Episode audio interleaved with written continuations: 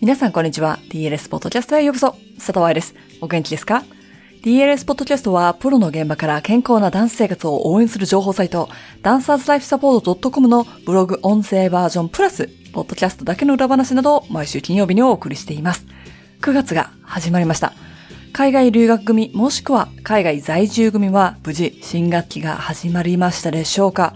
メルボルンのロックダウンは一応あと1週間だと言われていますが、このポッドキャストは9月後半に行われる DLS オンラインセミナーのためにちょっと早めにレコーディングしております。なのでもしかしたら残念なことにロックダウンが伸びている可能性もなきにしもあらずですが、そうではないことを今は祈っておきましょう。今週も引き続きグランプリについて研究していきます。実はこのポッドキャストでフォーカスしているのを理由に9月には新しくグランプリへの記事がサイトにアップされてそちらもポッドキャストにピックアップする予定でおります。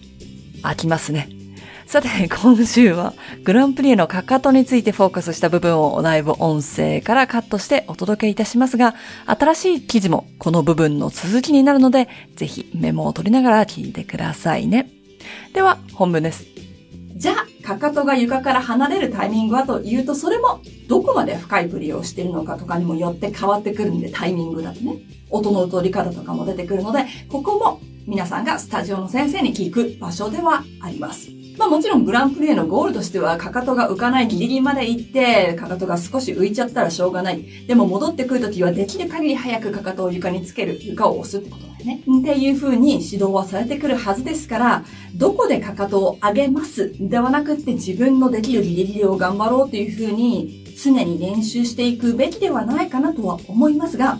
ここの質問がタイミングになってたので、それっていうのは音楽性とか振り付けとかとかかってきますので、そこも先生によって変わってきちゃうんじゃないかなと思います。例えば、早い動きのグランプリエで先生がやってる場合もあるし、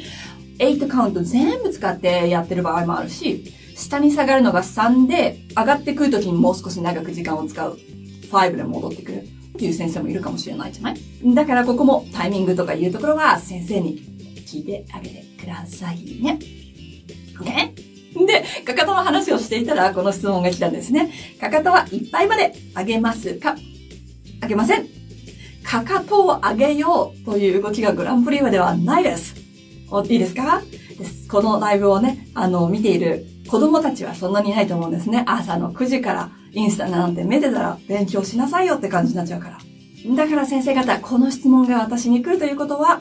この質問を考えてる子もクラスにいるかもしれないというのを頭に入れておいてください。そしてレッスの時にこのことをちゃんと説明しているのかを考えてあげてください。グランプリで一番深いところに行くというのは足首だけで見たらルルベをしているわけではないですからね。自分で動かすのではなくって、能動的に動かすのではなくって、受動的に可動域を使っているというのがグランプリだとしたならば、かかとの高さ、かかとがを自分から上げるという動きには絶対にならないはずです。そして戻ってくるときは、もちろん自動的には戻ってこれないんで、上がってくるときは自分で筋肉を使わなきゃいけなくて、その時にはかかとを早く下ろせるように練習する。かかとが上がったままで、なんか半分変なルルベみたいなので上がってこないとかっていうのはもちろん大事にはなってきますけれどもね。よいしょ。で、同じようなかかとの質問で2番ポジションにした時にかかとが浮いちゃいますという質問もありました。確かに2番ポジションだけは、あの、すべてのグランプリの中でかかとが浮きませんものね。1番、2番、3番、6番でもそうだし、あと5番もそうだけれども、かかとは浮くけれども、2番はかかとは浮きません。ということはですね、2番の時に深く振り絵ができないとしたならば、それはしょうがないってことだよな。で、しょうがない。だから諦めようじゃなくて、しょうがないっていうのは今はできなくてもしょうがない。練習していこう。そっちに向かっていこうっていうことを頭に入れておく必要がありますね。すぐにバレエのステップができるようになるのがゴールではなくって、正しい形に向かって日々努力するというのが必要なわけ。で、その正しい方向に向かって日々努力するっていうためには、正しいのが何かっていう知識がないといけないだろうし、どういうふうに体が動くのかっていう理解も大事になってくると思う。ただ、そうは言っても、私が結構特にインスタでこうやって質問とかがね、ダイレクトにできるところだと、早くみんな上手になりたい。早くコツが欲しい。早く足上げたい。早く回転したいみたいなのがあるんだけど、ごめん。すっごく世界的に高いレベルのバレエ学校に選ばれた人でも、3年だったりとか、8年だったりとか、レッスンをしなきゃいけないのと同じように、皆さんが週に2、3回やってるだけですぐにできるようになったら、1、あなたがすんげえ天才か、2、あなたの先生がめちゃめちゃいいか、3、そんなね、簡単にテクニックは身につきません。それが楽しいからやるんだけどね。すぐに手に入っちゃったらすぐに飽きるじゃない。そこが欲しいと思って練習するから、日々努力をっていう風になっていくし、こうやって勉強していって、繋がっていって、できるようになるものが増えたら嬉しいと思うんだけどね。ということで、2番でかかとは浮きません。2番でかかとが浮いちゃいそうになるのであれば、それは間違ったグランプリエになります。ですので、じゃあ2番でかかとが浮きそうな時はどうするか。浮かないギリギリで毎回レッスンをしてください。いつかの記事、筋肉痛の記事だったかななんかで書いたと思うんだけども、筋肉痛だとかな覚えてる人がいたら後で コメントで教えて。ダンベル持ってエクササイズします。最初は1キロしか持てませんでした。でも、その1キロを続けるから強くなっていくよね。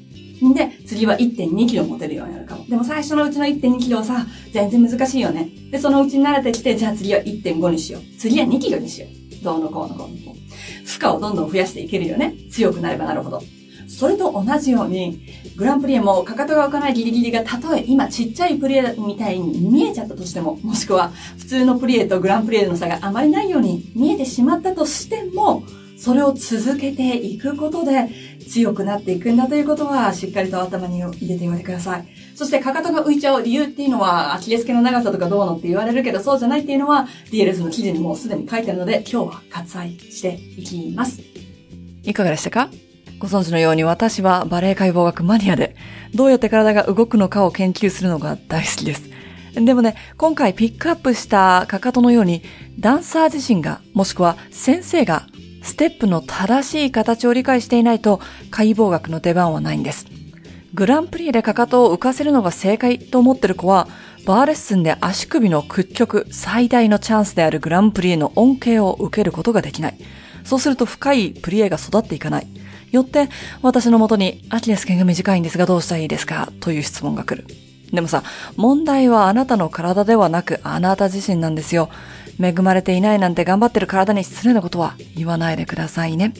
ということで、今週のポッドキャストはここまでですが、オンライン学校にある解剖学の授業、腹筋、ターナーと太もも周りも私のもとにたくさん質問が来るエリアです。